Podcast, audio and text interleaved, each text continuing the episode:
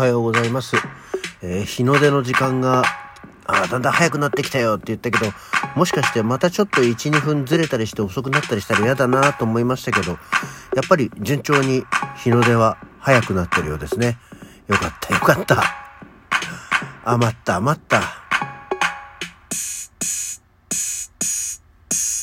はい。改めましておはようございます。1月20日木曜日午前7時8分、起き抜けラジオ西京一です。え今日はね、えーお休み、お仕事がお休みなんで、ゆっくりと思ったけど、意外と、あの、いつものゆっくりよりは早くなっちゃったね。っていう、まあいいんですけど。はい。そんな感じでございます。さあ、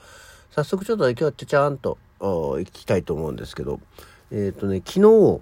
家に帰ったら、我が家にエアロバイクがなんか来てました。あの、エアロバイクってあるじゃないですか。漕ぐやつ。はい。あの、昔ね、昭和の時代のは、あの、私んちの実家にもね、いわゆるエアロバイクっていうか、本当にフレームにさ、サドル、ハンドルがついてて、ペダルがついてるだけの、あの、何の負荷もクソもない、ただただ、こう、自転車漕ぎができる、本当に自転車フレームのシンプルなタイプのやつがあったんですけど、あの、今回はちゃんと何あの、ジムとかにありそうなさ、あの、ペダル漕ぐ周りのあたり、ボディのあたりがこう、全体的にこう、ガツンとカバーにかかってるようなやつってあるじゃない？あれで、まあ、負荷が変えられるようなものがね、どうやら届いてましたよ。私が頼んだんじゃなくて、えー奥さんが、いや、在宅なんでやるんだみたいなことを言ってましたけどね。で、あの、ちょっと試しに組んだやつ座らして焦がしてもらったけど、ああ、なるほど、ちゃんと、こう、重みがあって、漕いでる感じがしていいなと思うんだけど、あの、エアロバイクってそもそも何用なんだろうと思ってね。あの、ほ ら別に外行って自転車乗るらいいんじゃないって思ってるんですけど、まあもちろんその家から出られない人とか家でもできるようにっていうことではあるんだけど、別に普通に自転車乗れる人は、あの、ギア重くして自転車乗ってればいいよね。ただまあ、行ったり帰ったり高低差があったりすると、ちょっと疲れちゃうから、平坦で同じ負荷がかかってずっと運動できる方がいいんでしょうかね。まあ、有酸素運動のものらしいんで、まあ、家にあるならちょっとやってみようかなと思うんだけど、あの、たださ、その、エアロバイクって結構、ガタイがでかいじゃない？ちゃんと。波の、下手すりゃ自転車よりなんかこうちょっと、大きめ？まあ、タイヤがない分、あれですけど、な感じがするでしょ。で、あの、その、ペダル周りのところがこうカバーに覆われててさ、中が見えないじゃないですか。で、別にその結構シンプルなやつだから電気とかを使わない本当に漕ぐ運動をするためだけのものなんだけれどもあれなんかさその漕ぐことをさ他にも流用できないものなのかねあの普通自転車なんかだとさ、まあ、今はもう電池式になっちゃってますけどダイナモとかがついててさこう電気自転車のランプとかを昔はつけてたわけじゃない？でそのようになんかね、その運動した交互とによってこうさ、発電とかさ、できるようになってるといいよね。あの、よくそういうのってこう、あの、スピードメーターみたいなやつだとかさ、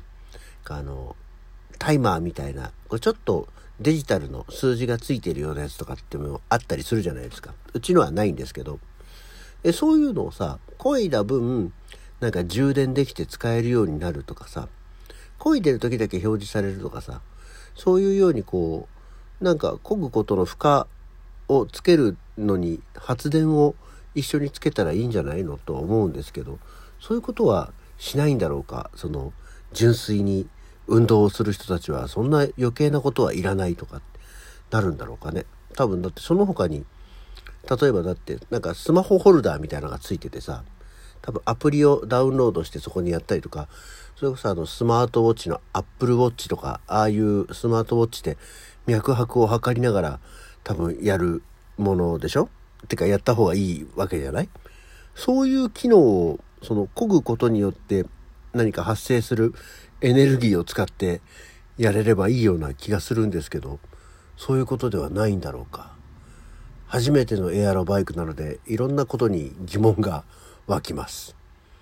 うん、有酸素運動っていわゆるこうダイエットとか脂肪燃焼にいいんだっけ？なんかね最近ちょっとやっぱり年のせいかお腹が出てきてるのでその辺はあのやれればいいなとは思ってるんで頑張ってみようと思いますけどね。はい。まあそれはそれ。で今度は全然話が飛ぶんですけどあの年賀状のお年玉くじの発表がありましたね。えー、私は当たってませんでしたよ。まあそんなにあの私年賀状出しますけど年賀状の返事をいただくためにやってるわけではないんで年賀状的ななんかは年始のネタとして送ってるものなのであんまり返事を期待しているものではないですからそんなに戻りはないんですけど。まあいただいた年賀状見たんですけどまあ当たってはいませんでしたね。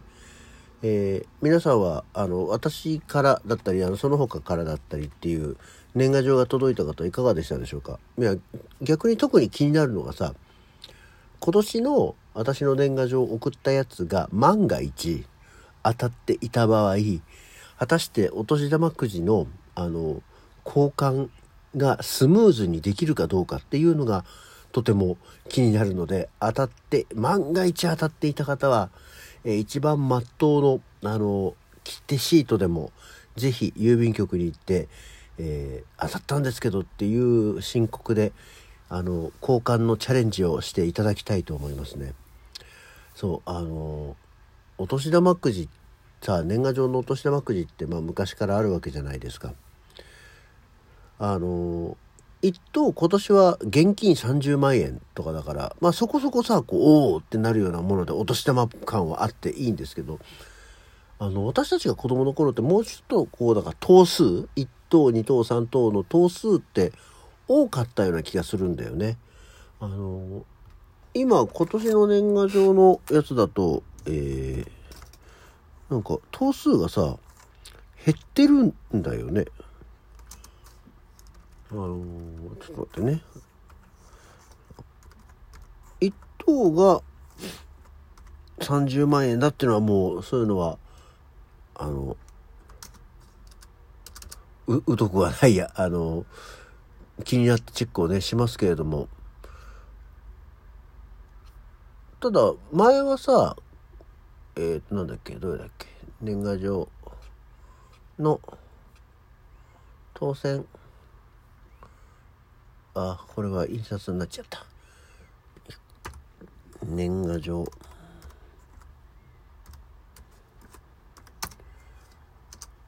の当選番号そうね、そう、1等30万円選べる電子マネーギフト31万円分。あ、電子マネーギフト、あ、でも、ゆうちょペイかな、これ。なんか、ゆうちょペイってのもあるよね。うん。と、特殊切手集現金20万円。まあでもとにかく30万円相当なんですよね。で、2等がふるさと小包。で、3等がお年玉切手シートっていう3つなんですけど、子供の頃ってさ、なんか、それとか、あとは、なんだっけ、ふるさと小包の下あたりにさ、あの、郵便のさ、こう、封筒とか、便箋とか、なんかそういうののさ、入ったさ、ちょっと、郵便ギフトパックみたいな、郵便出しましょうよみたいな、レターセットみたいなやつもさ、あったよね、と思って。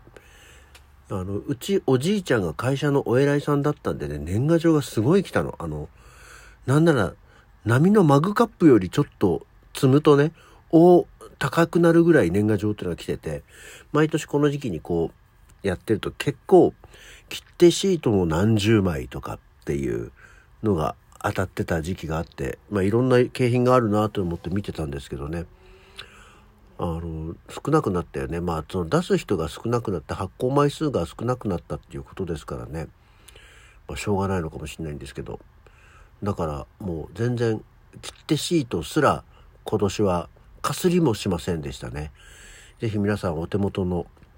年賀状をあの調べてみていたいではいかがでしょうか。でなかなかあのこれも私はやめませんよっていうことはなんとなくは言ってんですけどねもう昨今の自分の喫煙事情やら、パチンコ遊戯事情やらを考えると、えー、やめませんよって言っててなんとなく疎遠になっちゃうことが多いので、まあ、いつまで続くか、いや、まあ、続けよう、続けようとは思うんですけどね。あの、どうなることでしょう。えー、ぜひ、楽しみにしていただければと思いますけれども。そんな感じでした。あ意外と、この2つのお話で終わっちゃったな。うん。というわけで、今日はお休みなんでまた寝ようと思って振り返るともうすでに寝床は猫に占拠されていて、えー、私がちょっと横いいですかってやるとすっごい迷惑そうな顔して逃げていくっていう状況になるので、もう今日は起きようかな。休みなんだから寝たかったのになと思って。で、今日は休みだよってちゃんと家族に宣言してるので、ふらっと日帰り温泉に一人で行ったりすることがなかなかできないかもしれませんけど。こんな感じでございます。それでは、起き抜けラジオ。今日はここまで。また次回。